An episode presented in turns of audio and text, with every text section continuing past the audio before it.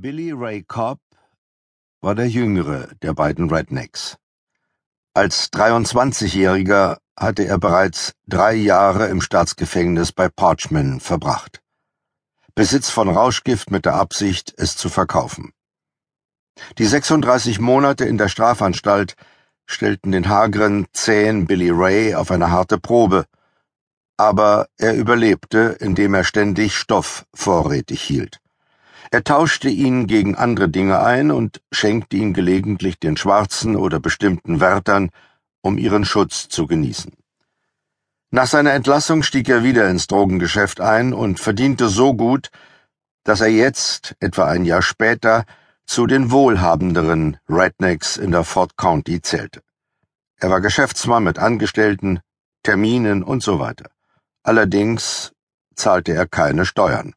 Der Forthändler drüben in Clanton kannte ihn seit langer Zeit als einzigen Kunden, der bar bezahlte. 16.000 Dollar für einen Pickup-Kleinlieferwagen, Spezialanfertigung, Allradantrieb, Kanariengelb, Luxusausstattung. Die verchromten Felgen und breiten Rennreifen entstammten einem Deal. Die Konföderiertenfahne am Rückspiegel hatte Cobb während eines Ole Miss Footballspiels einem betrunkenen Studenten gestohlen. Der Pickup stellte seinen kostbarsten Besitz dar. Er saß nun auf der Ladeklappe mit einem Joint zwischen den Lippen, trank ein Bier und beobachtete, wie sich sein Freund Willard das schwarze Mädchen vorknüpfte. Willard war vier Jahre älter und ein Dutzend Jahre langsamer. Er galt im Großen und Ganzen als harmloser Kerl, der nie in ernste Schwierigkeiten geriet und nie längere Zeit im Knast saß. Nur dann und wann eine Nacht in der Ausnüchterungszelle. Nichts Besonderes. Wenn man ihn nach seinem Beruf fragte, bezeichnete er sich als Holzarbeiter. Doch der schmerzende Rücken hielt ihm vom Wald fern. Er verdankte dem Bandscheibenschaden der Arbeit auf einer Bohrinsel irgendwo im Golf. Die Ölgesellschaft hatte ihm damals eine großzügige Abfindung gegeben, die jedoch in die Binsen ging, als sich seine Frau von ihm scheiden ließ. Derzeit arbeitete er für Cobb.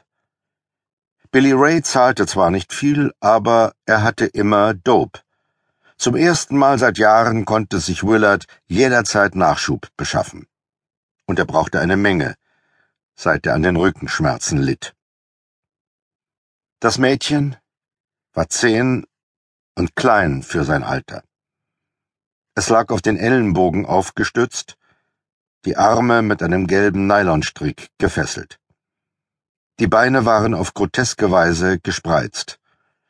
Der rechte Fuß an den Stamm einer kleinen Eiche gebunden, der linke an den schiefen Pfosten eines alten, vernachlässigten Zauns.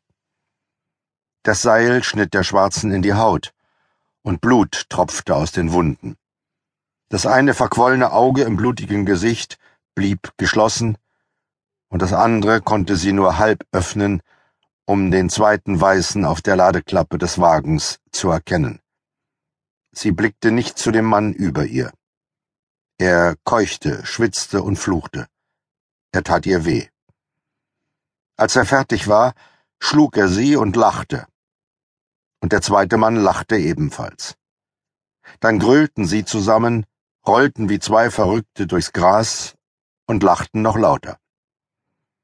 Das Mädchen drehte den Kopf zur Seite, schluchzte und versuchte leise zu sein.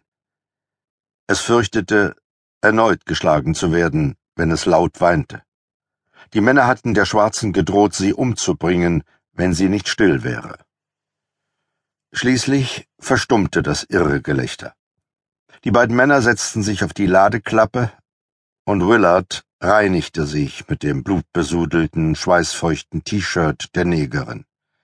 Cobb reichte ihm ein kaltes Bier aus dem Kühlfach und sprach über die Hitze. Sie beobachteten die Kleine, während sie zitterte und stumm Tränen vergoss.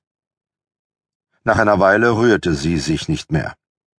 Cobbs Bier war erst halb leer, aber nicht mehr kalt. Er warf es nach dem Mädchen und traf den Bauch. Weißer Schaum spritzte, und die Dose rollte über den Boden zu einigen anderen, die ebenfalls aus dem Kühlfach des Wagens stammten. Zwei Sechserpacks hatten sich neben der Schwarzen angesammelt. Willard fiel es schwer, das Ziel zu treffen, aber Kopf verfehlte es nie. Normalerweise verschwendeten sie kein Bier, doch je schwerer die Dosen waren, desto besser konnte man damit werfen. Außerdem gefiel es ihnen zu sehen, wie der Schaum nach allen Seiten spritzte. Warmes Bier vermischte sich mit dem Blut, strömte über das angeschwollene Gesicht des Mädchens und bildete eine Lache unter seinem Kopf. Es lag nun völlig reglos. Willard fragte Cobb, ob er die Kleine für tot hielte. Billy Ray öffnete eine weitere Dose und meinte, sie sei bestimmt noch am Leben. Ohrfeigen, Fausthiebe, Tritte und Vergewaltigung reichten nicht aus, um einen Nigger ins Jenseits zu schicken. Nein, dazu brauchte man ein Messer, eine Pistole oder ein Seil. Zwar hatte Cobb noch keinen verdammten Nigger getötet, aber er kannte sie aus dem Gefängnis. Dort brachten sie sich dauernd gegenseitig um, und immer benutzten sie Waffen. Wer nur geschlagen und vergewaltigt wurde, starb nicht. Einige der Weißen, die so etwas über sich ergehen lassen mussten, kratzten früher oder später ab. Aber die Schwarzen erholten sich davon, weil sie härtere Schädel hatten. Willard hörte sich diese Erklärung an und nickte zufrieden.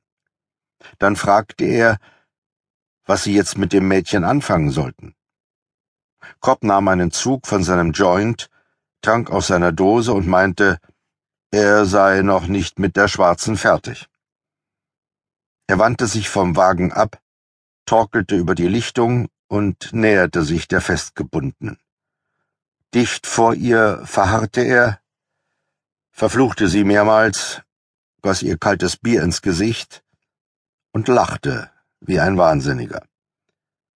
Sie sah, wie er an dem Baum auf der rechten Seite vorbei wankte und ihr zwischen die Beine starrte.